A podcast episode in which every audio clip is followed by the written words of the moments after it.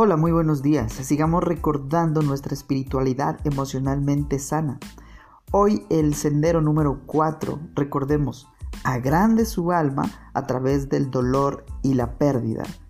Y para ello vamos a recordar a Jesús en Getsemaní, aceptando la voluntad de Dios. En el Evangelio de Mateo capítulo 26, versículo 39 dice, Él se adelantó un poco más y se inclinó rostro en tierra mientras oraba. Padre mío, si es posible que pase de mí esta copa de sufrimiento. Sin embargo, quiero que se haga tu voluntad, no la mía. Preciosas palabras las que el Señor Jesús nos muestra aquí en esta oración, eh, diciéndole al Señor que si por Él fuera no quisiera pasar todo lo que tenía que suceder, pero Él está aceptando la voluntad de Dios. Y es una pérdida, es un sufrimiento impresionante el que el Señor Jesús está padeciendo.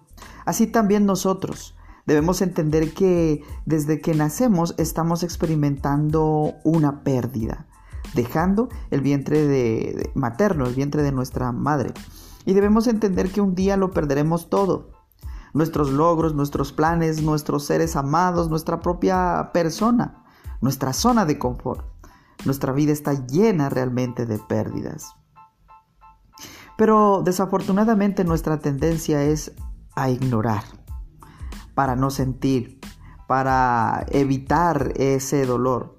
Y nuestras pérdidas muchas veces se dan en angustias que llegan a la vida de todos nosotros, eh, muertes, divorcios, rupturas de relaciones, enfermedades, disilusiones aplastantes, eh, abusos, sueños destruidos, relaciones rotas que nunca se han restaurado, fracasos, mm, nuestros hijos, nuestros padres, puertas, oportunidades que se cierran, recuerdos dolorosos de decisiones que hemos tomado y de gente a la que le hemos hecho daño. Pero nuestra cultura, aún dentro de la iglesia, es no sentir. La regla, no hablarlo, guárdeselo, adormece el dolor. Es mantenernos ocupados. No puedes venir aquí si estás triste. Esa es la cultura en la cual nos estamos desenvolviendo con respecto a la pérdida y el dolor. Así que la gente lo esconde. Los buenos cristianos no se sienten heridos, confundidos, desalentados no caen sobre su rostro, sobre todo los líderes, porque están fortalecidos en Dios. La verdad sí que lo hace. Y recordemos, miremos a Jesús. Estaba sufriendo, estaba angustiado y tal fue la angustia que hasta tuvo sudor eh, como gotas de sangre por la desesperación. Y tuvo esa lucha y por tres veces dice la misma oración. Padre mío, si fuera por mí, que pase esta copa, pero que no se haga como yo, sino como tú quieres. Aunque era hijo, mediante el sufrimiento aprendió a obedecer.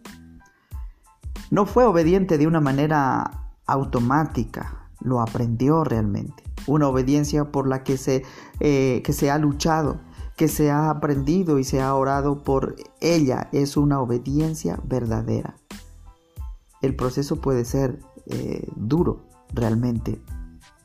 Nos lleva finalmente a un punto de profundo amor y de dejarlo todo. Abandonar, soltar, soltar su necesidad de tener todas las respuestas, de entender, pero este es el camino hacia lo nuevo, hacia la resurrección, hacia muchas semillas. ¿Por qué decimos eh, ensanchar o agrandar el alma, precisamente porque ese es el misterio. Como dice la palabra de Dios, ciertamente les aseguro que si el grano de trigo no cae en tierra y muere, se queda solo, pero si muere, produce mucho fruto. Juan 12:24. La invitación entonces es a que nosotros permanezcamos como Job sufrió, pero al final logró la recompensa. David, Abraham, José, Moisés, Jeremías y el mismo Señor Jesús está sentado a la derecha del Padre.